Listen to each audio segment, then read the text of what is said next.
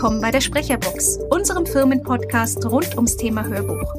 Spannende Leute vor und hinter dem Mikro geben dir einen exklusiven Einblick, wie ein Buch überhaupt sprechen lernt. Hallo, hier ist Annalena vom Ronin Hörverlag. Zum Jahresabschluss habe ich mir jemand ganz Besonderen eingeladen, Stanley Schäfer. Stanley ist der Gründer und CEO vom Ronin Hörverlag. Wir unterhalten uns heute über den Ronin Verlag und unsere Schwesterunternehmen, die Blisspress und die Klangarchitekten, sowie über Sprecher und Handwerk und den Beruf als Spielwiese. Du möchtest wissen, wie es damals mit uns überhaupt angefangen hat und was eine Hörbuchproduktion eigentlich kostet? Und natürlich, worauf wir uns 2021 schon freuen können? Na dann, los geht's! Hallo Stanley bzw. Bob. Hi. Herzlich willkommen zu dem von dir damals angestoßenen Podcast. Vielen Dank, dass ich hier sein darf. Ah, du bist heute unser Ehren- und Stargast. Wie fühlt es sich denn an, mal vor dem Mikro zu sitzen? Ich fühle mich vor dem Mikro nicht wirklich wohl lieber dahinter, aber du bist ja auch Produzent. Da ist es ja eigentlich ganz, ganz klar, dass du sozusagen eher hinter dem Mikro zu finden das bist. Äh, hat ja auch einen Grund, warum es Sprecher gibt, die sich vor dem Mikro richtig wohlfühlen und äh, und du nicht. Ich nicht. Nein. Hörst du deine Stimme überhaupt gar nicht gerne? Nein. Okay. Kenne ich, kenne ich das. Ähm, also du hast also auch keine Ambitionen, selber mal irgendwas einzusprechen? Hm, nicht wirklich, nee. Mhm.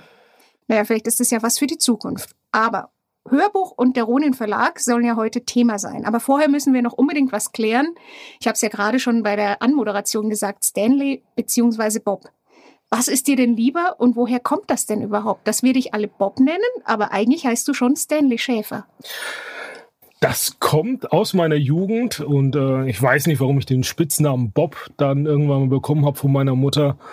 Und das äh, zog sich rein, bis ich so Anfang, Mitte 20 war. Und die, die Leute, die mich schon sehr lange kennen, äh, die nennen mich Bob. Und die Leute, die mich noch nicht so lange kennen oder neu dazugekommen sind, die nennen mich meistens Stanley. Und was ist die Liebe? Das ist mir eigentlich relativ egal. Ist dir egal, okay. Aber ich denke bei Bob immer an Bob der Baumeister und das ist ja auch gar nicht so, so verkehrt, weil du hast ja den Ronin Verlag ganz alleine aufgebaut. Aber was mich natürlich äh, interessiert, sozusagen, bevor wir über den Ronin Verlag reden, ähm, ist, was war denn davor? Also, was gab es denn sozusagen in deinem Leben oder in deiner Karriere vor dem Ronin Verlag? Ich habe mal studiert an der FH in Nürnberg. Ist sehr unerfolgreich, wie das für Unternehmer, äh, glaube ich, so äh, notwendig ist. Und was hast du studiert? BWL. Oh, cool. Hm. Mhm. Ja. Ich fand's stink. ich hatte eine ganz andere Vorstellung vom Studium, als es dann tatsächlich war. Ich fand es einfach stinklangweilig und konnte mich dafür nicht begeistern. Und äh, dann passierten auch so andere Dinge. Und dann ja, also. Was für andere Dinge, um Gottes Willen. Ähm, ja, ich wurde mit 24 Vater. Ah. Und äh, da dachte ich mir, beziehungsweise gab es dann die Notwendigkeit, auch Geld verdienen zu müssen. Ach ja? ja, ja. Und äh, dann bin ich quer eingestiegen in den Vertrieb, mhm. sozusagen damals äh, im Mobilfunk. Okay, Mobilfunk. Und das war wahrscheinlich noch mit diesen ganz großen, äh, klotzigen äh, Mobiltelefonen, die so aussehen, wie so, wie so selbst gebaut aus Lego, oder? Also nee, ganz so schlimm war es dann schon nicht mehr. Nee. Okay, okay. Ja. Und dann? Ich war bei einer Agentur, die für O2 gearbeitet haben und danach war ich bei äh, Siemens und mhm. habe da den Vertriebsaußendienst für Nordbayern gemacht und ähm, dann ging das auch irgendwann zu Ende und dann bin ich zu Nokia gewechselt und äh, war dann ein paar Jahre bei Nokia. Mhm. Und dann auf meiner letzten Station war ich Key Account Manager für eine IT-Hardware-Firma. Das hat ja jetzt alles nicht so wirklich was mit Hörbuch zu tun. Also hm. wie kommt das denn dann, also dieser Riesensprung im Prinzip von Vertrieb und Marketing und eigentlich BWL und alles, was damit zu tun hat und dann mit einmal Hörbuch? Warum? Das ist eine lange Geschichte. Ich habe äh, nebenher schon immer Musik gemacht und habe äh, mir über die Jahre hinweg so ein ähm, Tonstudio aufgebaut gehabt. Und als ich dann quasi aus meinem letzten Job ausgeschieden bin, ähm, habe ich mir überlegt, äh, was möchtest du denn jetzt tun, woran du wirklich Spaß hast? Und du wolltest Rapstar werden. Ja, wer will das nicht? Das wolltest du sicherlich auch mal. natürlich, äh, natürlich, aber ich war eher Hip-Hopper, aber okay. Okay. Naja, und ich habe damals schon begriffen, dass man mit Musik nicht so wirklich viel Geld verdienen kann, wenn man nicht zu den Großen gehört. Und dann habe ich einen äh, Werbespot gesehen von IBM mhm. im Fernsehen. Das fand ich irgendwie ganz spannend. Da war die Quintessenz, da ging es um den Eiffelturm. Mhm. Und dass die Franzosen, die haben ja diesen Eiffelturm zur Weltausstellung geschenkt bekommen und die wussten ja. aber gar nicht, was sie mit diesen Metallgerüsten mitten in der Stadt machen die sollten. Die wollten ihn noch gar nicht. Die wollten ihn gar nicht. Ja. Und die wollten den eigentlich danach wieder abbauen. Mhm. Und ähm, der IBM-Spot ging dann quasi darum, verdienen Sie Geld mit Dingen, die Sie schon haben. und ich habe mir dann äh, so Gedanken gemacht, so ja, Studio, wie kann man denn da Geld verdienen? Und habe aber lange diese Verbindung nicht hinbekommen zwischen Studio und Hörbuch. Ich war damals schon selber Hörbuchhörer, aber ich bin irgendwie gar nicht so, ein paar Jahre gar nicht auf die Idee gekommen, selber Hörbücher zu machen. Weißt du noch, was dein erstes Hörbuch war? Oder das erste, das dich so richtig beeindruckt hat? Das war, glaube ich, Takeshi Kovac, also das Unsterblichkeitsprogramm, ähm, gesprochen von Simon Jäger und das hat mich total geflasht. Und das, das ist wahrscheinlich auch der Grund, warum wir den neuen Richard Morgan gemacht haben. Weil Richard Morgan ist der Autor vom Unsterblichkeitsprogramm und ich wollte unbedingt ein Buch von Richard Morgan machen. Und das haben wir jetzt ja auch mit Uwe Teschner dann quasi ja, umgesetzt, ja. ja. Und das war, glaube ich, so das erste Hörbuch, äh, das mich so richtig geflasht hat. Aber zuerst kam Musikproduktion. Genau. Welche Richtung? Also ich habe jetzt die ganze Zeit über Rap ge gelästert, aber äh, war es Rap oder Hip-Hop oder, oder was war es für Musik? Es war viel schlimmer. Es war viel schlimmer, um Gottes Willen Schlager. nee, nicht ganz so schlimm, behaupte ich jetzt. Aber es, wir waren ja Mitte der 90er. Mhm. Also was wird das da wohl gewesen sein? So, so diese, diese Popnummern. ja, ja, wie, ganz schlimme.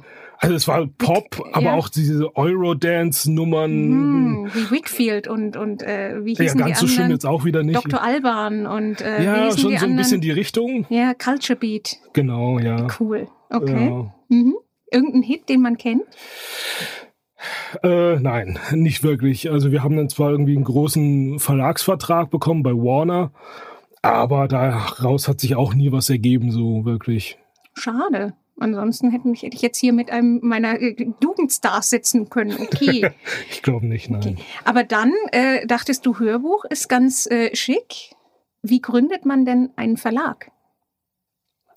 Keine Ahnung.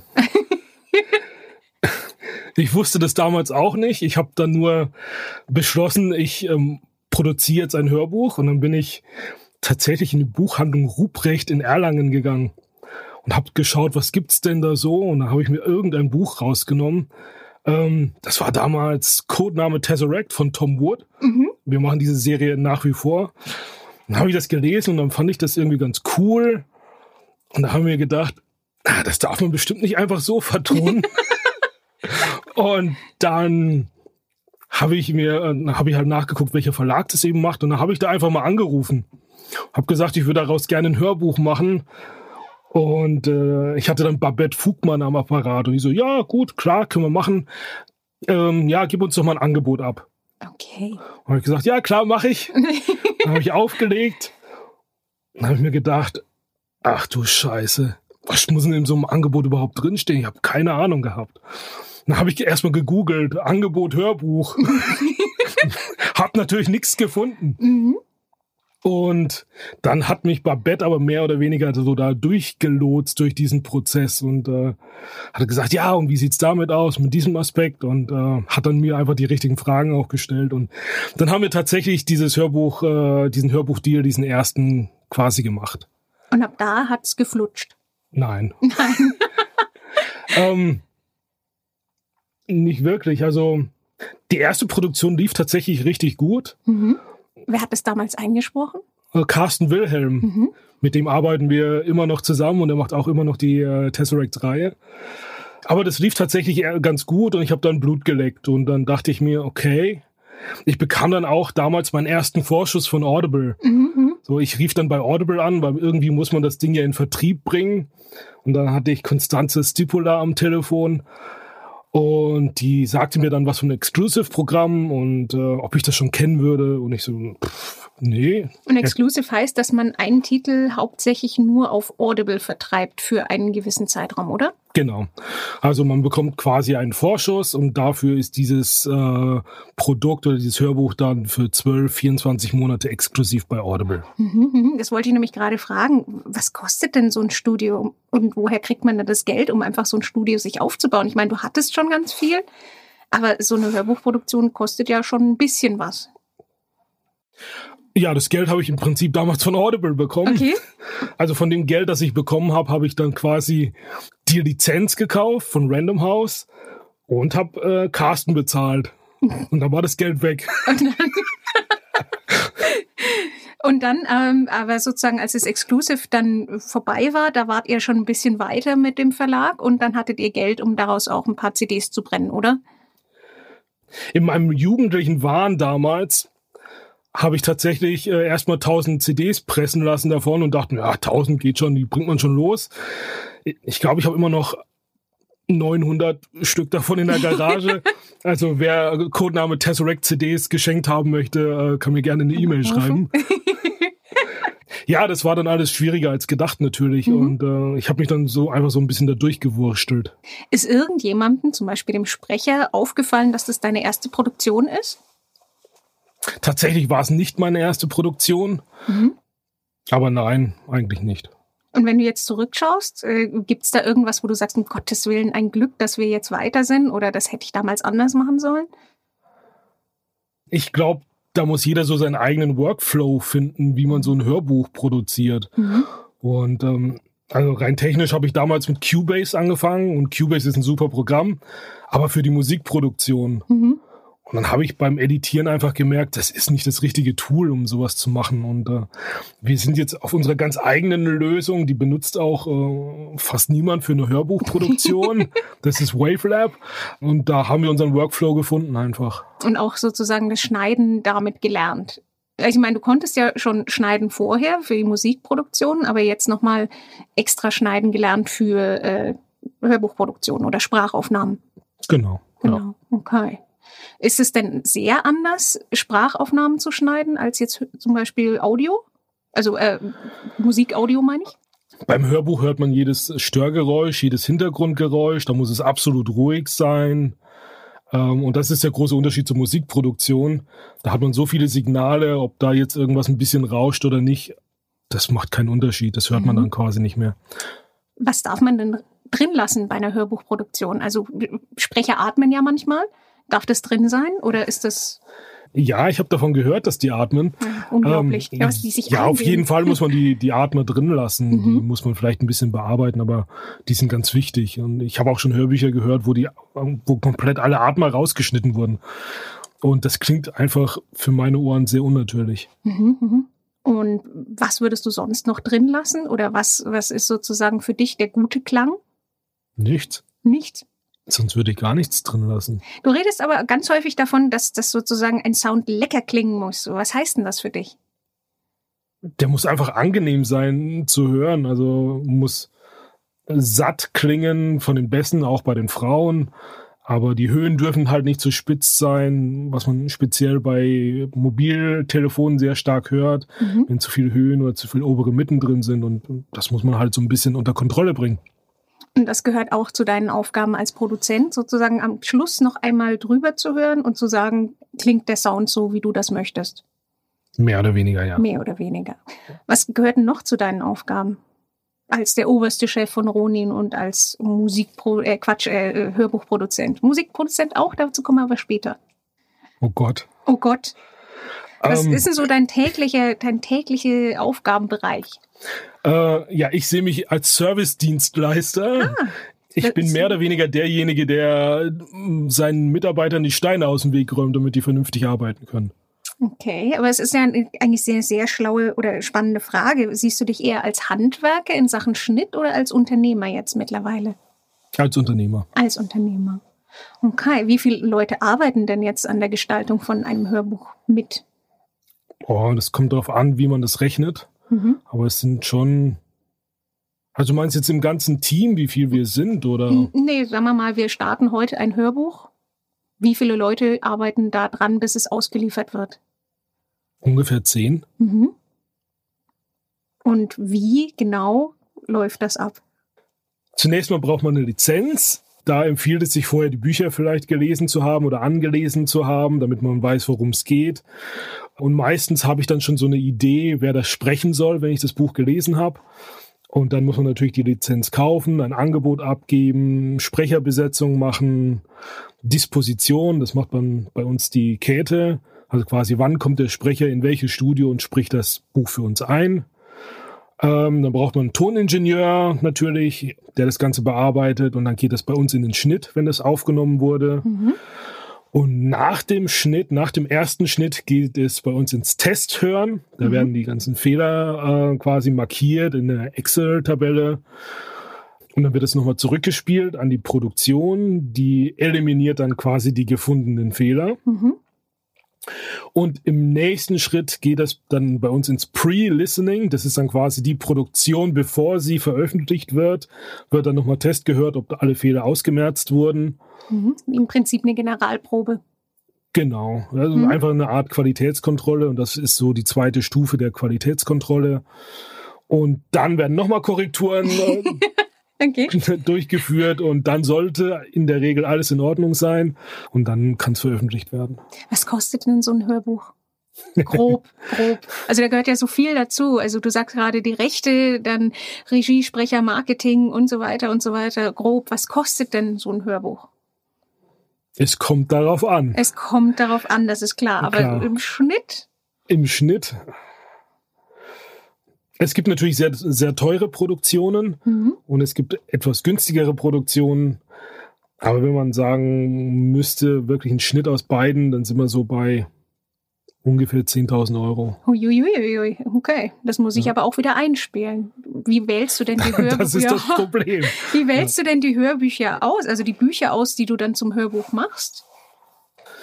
Das ist purer eigener Geschmack, ob ich das gut finde oder nicht. Und dazu gehört, dass mich das Buch in irgendeiner Form bewegt. Mhm. Also es kann ein blöder Gag auf Seite 3 sein, den ich einfach gut finde und ich weiß, ich habe irgendwie die gleiche Humorebene wie der Autor oder ich bin sofort irgendwie in der Story drin oder ist ganz unterschiedlich. Und äh, ich muss irgendwie, ähm, ja, das muss mich irgendwie emotional irgendwie triggern, sonst äh, mache ich das auch nicht. Und würdest du nicht sagen, dass das Ronin so Schwerpunkte hat in dem, was wir so anbieten? Weil mir fällt auf, dass wir sehr, sehr viel Sci-Fi und Fantasy anbieten. Ist das auch dein, wie soll ich sagen, dein Genre, wenn du was liest? Durchaus. Sci-Fi ist ja auch eher, ähm, das ist zwar immer einem Sci-Fi gewandt, aber meistens ein Gesellschaftsroman auch. Mhm. Und Fantasy ist halt einfach eine ganz, ganz andere Welt. Und äh, ja, das sind einfach so auch die Genres, die mich persönlich interessieren. Gibt's für dich ein Genre oder ein Autor, wo du sagst, äh, das läuft immer? Also, dass du weißt, zum Beispiel, von dem Autor gibt's ein neues Buch und du sagst, super, das kaufen wir ein, weil es wird laufen. Natürlich gibt es so Reihen, die bei uns schon sehr lange laufen. Also Tom Wood zum Beispiel, die kaufe ich auch ungelesen mhm. ähm, weil ich einfach weiß, dass diese Reihe funktioniert. Und mit dem Sprecher, der natürlich da drauf besetzt ist, mit dem Carsten, das ist einfach eine sichere Bank, wie man so schön mhm. sagt, aber ist auch mein persönlicher Liebling natürlich, weil damit alles angefangen hat. Dann laufen die, die Titel von Sam Feuerbach und Tario. Mhm. Das sind äh, zwei Self-Publisher, die laufen eigentlich immer sehr, sehr gut. Und die können wir auch fast ungesehen kaufen. Ja, da gibt's schon so den ein oder anderen. Self-Publishing ist ja jetzt ein super tolles Stichwort, weil wir machen ja äh, auch viele, äh, also wir vertonen ja viele Romane von Self-Publishern. Wie kommst du denn auf diese Leute, ohne dass die sozusagen in einem offiziellen Verlagsprogramm auftauchen? Findest du die im Internet? Schicken die dir was zu? Oder wie, wie kommt da der Kontakt? Hm. Ich weiß gar nicht mehr, wie der Kontakt zu Greg zustande kam. Also Greg Walters war, glaube ich, der erste Self-Publisher, den wir veröffentlicht haben. Ich glaube, der hat mich einfach irgendwann angerufen. Mhm. Wir haben ja auch zum Beispiel jetzt neu Dinko Skopjak. Wie ja. ging's da? ja, mit Dinko, das war eine lustige Geschichte. Der hat mich auch einfach angerufen. Und mhm. äh, der hatte schon ein Demo produziert mit Uwe mhm. und mit äh, Vera. Die hatten ihm so kurze Snippets aufgenommen. Und ich habe dann tatsächlich, ohne das Buch gelesen zu haben, einfach gesagt, ja, das machen wir. Okay. Ähm, ich habe mich da im Prinzip auf Uwe verlassen. Der Uwe hatte das gelesen und der liest ja auch so viel, ähm, dass der relativ schnell sagen kann, ja, das ist gut oder ist nicht gut. Also so. du vertraust da Uwe Teschner, dass du sagst, der weiß, was laufen wird, weil er schon so viel eingesprochen hat. In dem Fall ja, ja genau. Ja. Aber Sprecher ist ja ein super tolles Stichwort. Ähm, die haben ja auch einen riesigen Anteil an dem Erfolg von dem Buch. Wie wählst du hier deine Sprecher aus? Worauf achtest du da? Das ist meistens bei der Texterarbeitung, habe ich sofort eine Stimme im Kopf, mhm. von dem ich das gerne vorgelesen haben wollen würde. Mhm. Ich weiß nicht, ob das so stimmt. Doch, der Satz war perfekt. ähm, ja, und oftmals ist es halt, das kommt halt einfach, das, es gibt so Bücher, da weiß ich sofort, das ist Uwe, das ist Mats, das ist David oder mhm, was auch immer. Aber kann man sich hier auch bewerben, wenn man jetzt Sprecher ist und sagt, ich möchte unbedingt ein Hörbuch einsprechen und ich finde meine Stimme ganz toll und dich überzeugen? Geht sowas auch? Ich glaube, wir sind einer der wenigen Hörbuchverlage, die tatsächlich auch äh, Newcomern eine Chance geben, ähm, komplette Hörbücher zu, zu sprechen oder umzusetzen. Mhm. Ähm, ich glaube, bei den etablierten Verlagen ist es wirklich schwer reinzukommen, um, aber bei uns gibt es durchaus den an, ein oder anderen Newcomer. Mhm. Was macht denn für dich einen guten Sprecher aus? Ein guter Sprecher zieht mich sofort in die Story. Mhm. Also für mich persönlich gibt es die Unterscheidung zwischen jemandem, der vorliest. Es gibt viele Leute, die können, können gut vorlesen. Und es gibt ein paar wenige Erzähler. Und das ist für mich der große Unterschied, aber das ist auch der Unterschied zur Champions League, wie ein, ein Uwe. Mhm. Uwe, der zieht dich sofort in die Story, der braucht dazu irgendwie keine halbe Seite und du willst wissen, wie es weitergeht. Mhm, mhm. Und die anderen lesen sozusagen vor. Ja, dieses Erzählertum ist halt schon die Königsklasse. Besser geht's halt einfach nicht. Mhm. So und äh, und der Weg dorthin ist natürlich sehr sehr lang. Und auch ein Uwe hat das nicht von heute auf morgen geschafft. Der hat auch zehn Jahre dafür gebraucht. Aber wir haben, wie du sagst, wir haben ja zum einen viele Newcomer als Sprecher, aber wir haben ja auch die richtig großen Namen. Uwe Teschen hast du gerade gesagt, David Nathan und so weiter und so weiter. Ähm, Gibt es da noch irgendeinen Sprecher oder eine Sprecherin, die du dir unbedingt noch wünschst in der Zukunft? Oh, bestimmt. Lass mich mal kurz überlegen. Ähm, mit Dietmar Wunder würde ich ganz gern mal was machen. Mhm. Mit Simon haben wir schon ein paar Sachen gemacht, aber würde ich auch ganz gerne noch mal was machen mit Simon Jäger. Mhm.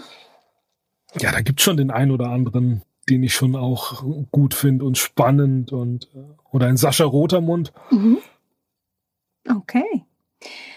Wir wollen ja heute als großen Jahresrückblick äh, mal ausführlich über Ronin sprechen, haben wir gesagt. Aber Ronin, äh, habe ich auch vorhin schon mal kurz erwähnt, heißt ja jetzt nicht nur Hörbücher, sondern wir haben ja auch noch zwei Schwesterunternehmen, die Bliss Press und die Klangarchitekten. Wer sind die, was machen die und wie hängen die mit Ronin überhaupt zusammen? Die Klangarchitekten bieten quasi Dienstleistungen für Dritte an in dem, im Bereich der Audioproduktion. Das heißt, wir nehmen für andere Verlage, Unternehmen oder öffentliche Institutionen nehmen wir äh, Audios auf. Mhm. Das ist quasi unser Markenlabel, unter dem wir das Ganze machen. Unter Ronin erscheinen quasi die Produktionen, die wir auf eigenes Risiko machen, auf eigene Rechnung. Mhm. Die erscheinen im Ronin Hörverlag. Und Bliss Press, ähm, ja. ähm, ich habe mir irgendwann eingebildet, ich kann Hörbücher, dann kann ich auch Bücher machen. Ähm, hat sich dann ein bisschen schwieriger rauskristallisiert. Ähm, als du es dir vorgestellt hast. Als ich es mir vorgestellt habe, ja. Aber in der Bliss Press gibt es ja diese, diese äh, ähm, Kreativreihe, mhm. wie Kreative arbeiten könnten oder um sie zu unterstützen in der kreativen Arbeit. Ja. Und wie läuft das? Wird, okay. das, wird das gut angenommen? Teils, teils. Mhm. Ich hatte mal eine Kundin äh, auf einer Buchmesse, die sagte dann auch, ja, ist das nicht ein bisschen übergriffig? Mhm. Ich habe das damals nicht verstanden, aber äh, ich glaube, sie empfand die Ratschläge oder die Vorschläge oder die Tipps in dem Buch einfach als übergriffig. Ja, aber es sind ja Tipps, kann man ja annehmen oder lassen. Also, ja. ja. Kann man jedes Buch vertonen? Also gibt es von der Bliss Press dann, es ist ja ein Sachbuch, auch Hörbücher? Mhm. Ja, gibt's auch, ja klar. Haben wir die Hörbücher gemacht? Ja. Ja, und? Läuft das dann besser als das Buch an sich, oder? Ja, die laufen ja, besser ja. als das Buch, ja. Wo, wo, woran glaubst du liegt das, dass die Leute in der letzten Zeit gerne mehr hören und weniger lesen? Ähm, weil Hören oftmals auch als Nebenbei-Medium tituliert wird. Also man kann nebenher noch andere Dinge tun, mhm. kochen oder was auch immer. Und das ist relativ schwierig, wenn man ein Buch liest, ja. Mhm. mhm. Oder wenn man unterwegs ist, einfach in der U-Bahn, dann hört man halt einfach. Und nur mal ganz kurz nochmal, wir haben, wir haben Ronin, wir haben Bliss und wir haben die Klangarchitekten, aber ich weiß hier, ihr macht auch trotzdem noch ein bisschen Musikproduktion, oder? Ja, ein bisschen, aber sehr, sehr wenig. Und ist das eher so Freundschaftsdienst oder kommt da auch mal eine Veröffentlichung? Also im Moment sind keine weiteren Veröffentlichungen geplant, aber es ist nicht auszuschließen, dass wir äh, im nächsten Jahr was machen. Mhm. Und auch wieder 90er Partypop oder, oder? Nein. Ich weiß noch gar nicht, was wir da machen werden, aber mal sehen. Okay, ich fasse mal ganz kurz zusammen. Also wir haben den Ronin Verlag für die Hörbücher, für alles, was wir sozusagen auf eigene Kappe machen. Dann haben wir die Klangarchitekten für Firmen, die uns anschreiben und ähm, Audio produziert haben möchten. Die Bliss Press ist diejenige, die die Kreativbücher vertreibt. Und dann gibt es vielleicht noch ein bisschen Musikproduktion nebenher, aber wir sagen nicht, was und wann das nächste kommt. Aber jetzt Ronin ist ja unser Hauptgeschäft oder dein Hauptgeschäft. Wofür steht denn dieser Verlag für dich? Hast du da eine Vision, was dieser Verlag sein soll oder auch in Zukunft sein könnte? Ich würde da Ronin jetzt quasi gar nicht rausnehmen, mhm. sondern mein Unternehmen ist für mich einfach eine Spielwiese, Dinge auszuprobieren. Und ich habe mir irgendwann mal vorgenommen, dass 80 Prozent des Geldes, die reinkommen, auch wieder für neue Projekte ausgegeben werden. Mhm. Und im Moment suchen wir gute Geschichten und erzählen die oder lassen die als Hörbuch erzählen. Aber wer weiß, ob das so bleibt. Das heißt, wer weiß, ob wir genügend gute Geschichten finden oder das heißt, wer weiß, ob wir vielleicht irgendwann mal umschwenken auf äh, eine andere, ein anderes Medium. Genau, das heißt es. Das heißt es, okay. Ja, meine Frage wäre ja auch, ähm, warum Hörbuch und nicht Hörspiel? Ganz viele äh, äh, Produktionsfirmen machen ja beides. Ein ganz profaner Grund. Hörspiel ist wahnsinnig aufwendig mhm. und braucht sehr viel Zeit und auch Geld und auch äh, Hingabe. Und ähm, es ist schwierig, die Kosten, die so ein Hörspiel aufwirft, ähm, wieder einzuspielen. Mhm, mhm. und da einfach aus, aus meinem Betriebswirtschaftsstudium. Nein, Hast natürlich nicht. Aber äh, sagtest, oh das, ist, das ist so ein wahnsinniger Aufwand, wenn man sich vorstellt, so ein, so ein Hörspiel. Ähm, von einer Stunde, mhm. da sitzt man drei, drei Monate, vier Monate dran, mhm. bis es mhm. fertig ist. Für 60, 70 Minuten. Minuten. Das ist Wahnsinn. Ja, ja, ja, gut produziertes Hörspiel. Und das heißt natürlich dann auch, wie du sagst, eine finanzielle Ausgabe, die, die man erstmal leisten muss und dann muss es sich auch wieder einspielen. Das ist so ein bisschen ein Risikofaktor. Okay, spannend. Ähm, du hast gerade gesagt, du siehst Ronin eher als Spielwiese. Trotzdem, nee, das ist Firma aber äh, deine Firma, ja, ja, ja, ja. Aber ähm, meine meine Frage ist da, wir arbeiten ja jetzt wirklich schon mit großen Namen zusammen, von Audible über das Fraunhofer Institut und so weiter und so weiter und auch mit eigentlich jetzt schon ganz vielen äh, äh anderen Verlagen, die uns ganz, äh, äh, wie soll ich sagen, großartige Autoren und deren Werke zur Verfügung stellen. Aber große Namen hin oder her, was beeindruckt dich denn jetzt im deinem Dasein als Produzent. Es sind nicht die Namen. In Bezug auf Ronin mhm. oder in Bezug auf, ja, was auch, meinst du jetzt? Auch allgemein.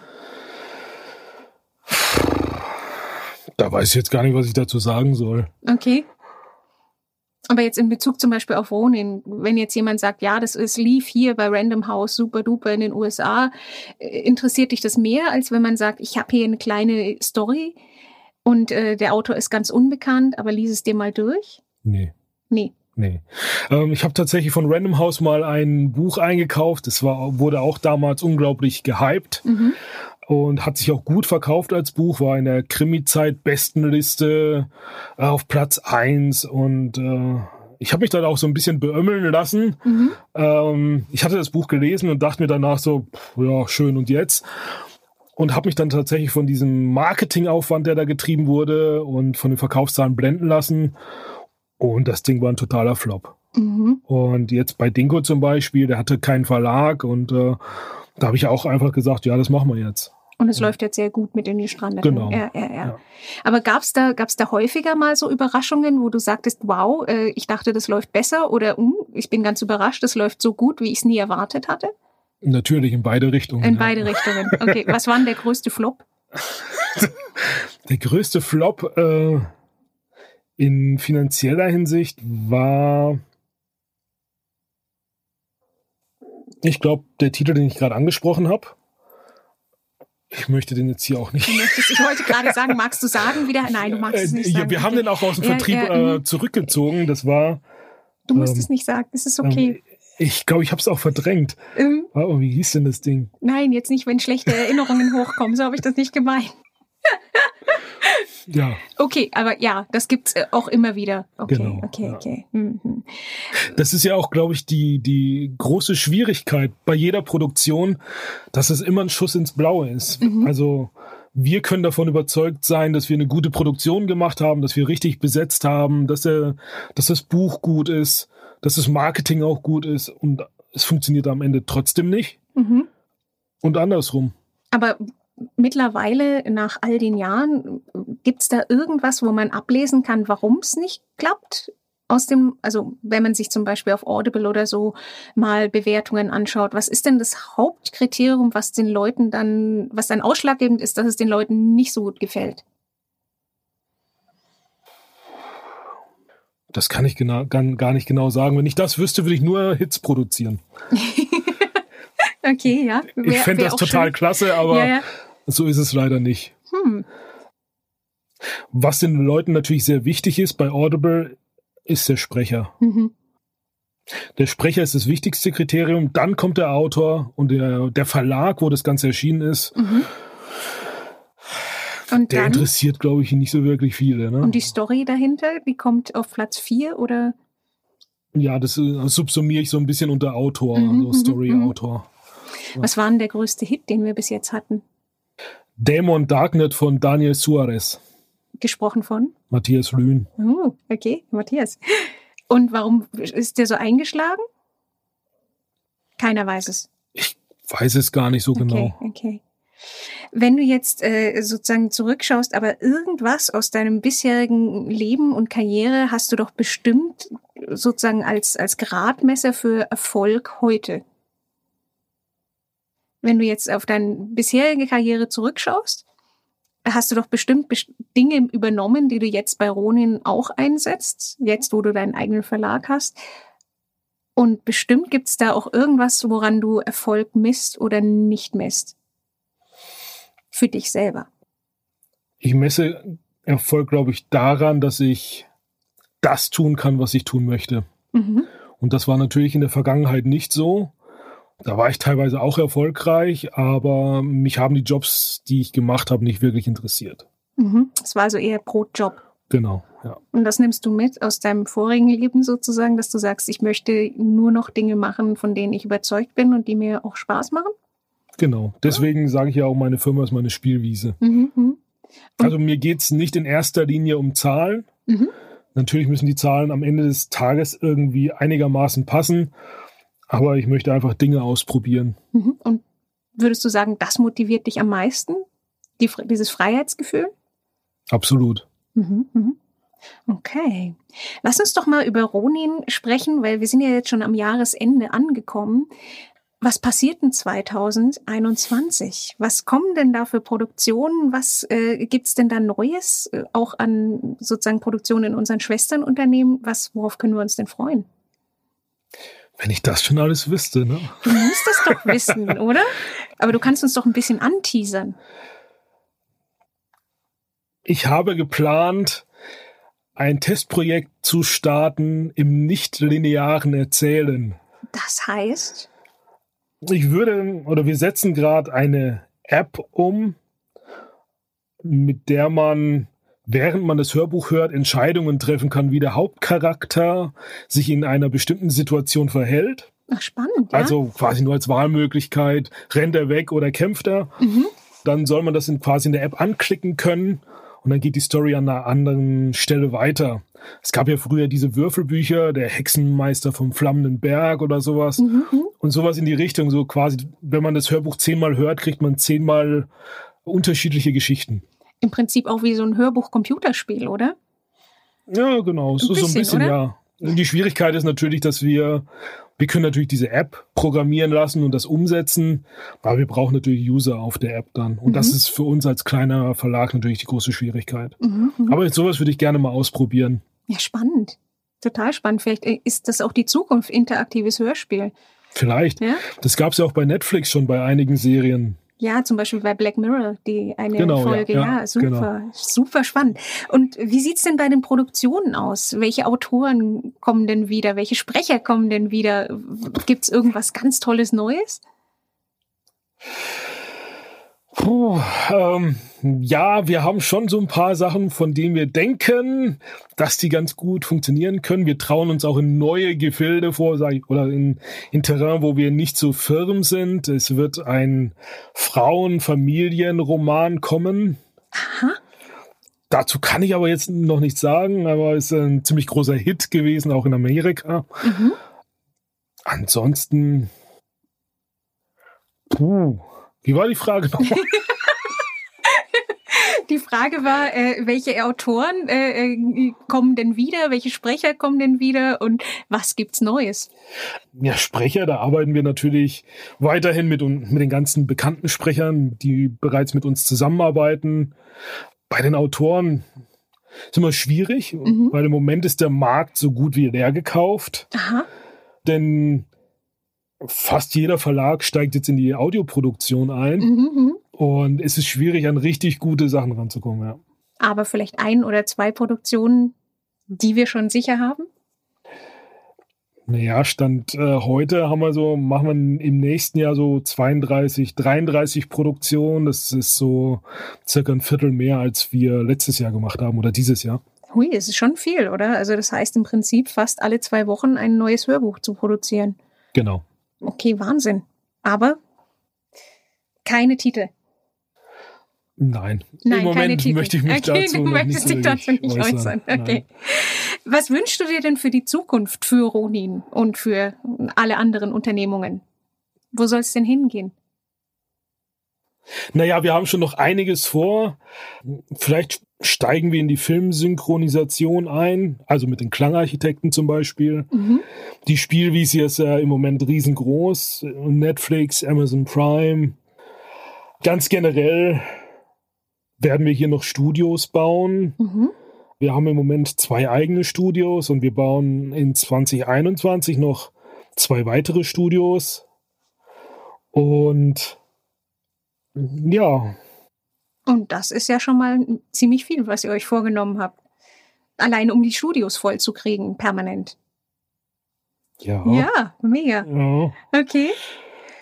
Lass uns doch noch ein letztes Mal für uns zurückkommen auf die Frage Hörbuch. Hörst du denn eigentlich überhaupt noch Hörbuch in deiner Freizeit? Also du selber, hast du da überhaupt noch Spaß dran? Ich habe auf jeden Fall Spaß daran. Ich komme teilweise nur nicht mehr wirklich dazu. Mhm. Im Moment höre ich sehr, sehr viel Podcast, weil die einfach kürzer sind. Und die sind zeitlich einfach besser unterzubringen als so ein 30-Stunden-Hörbuch, wo man dann auch dranbleiben muss. Das ist tatsächlich ein bisschen schwierig. Und äh, aber ich höre nach wie vor sehr, sehr gerne Hörbücher. Mhm. Was ist dein Lieblingshörbuch zurzeit oder das letzte, das du gehört hast? Im Moment höre ich gerade Factfulness, mhm. gesprochen von Uwe Teschner. Mhm. Worum ich, geht's da?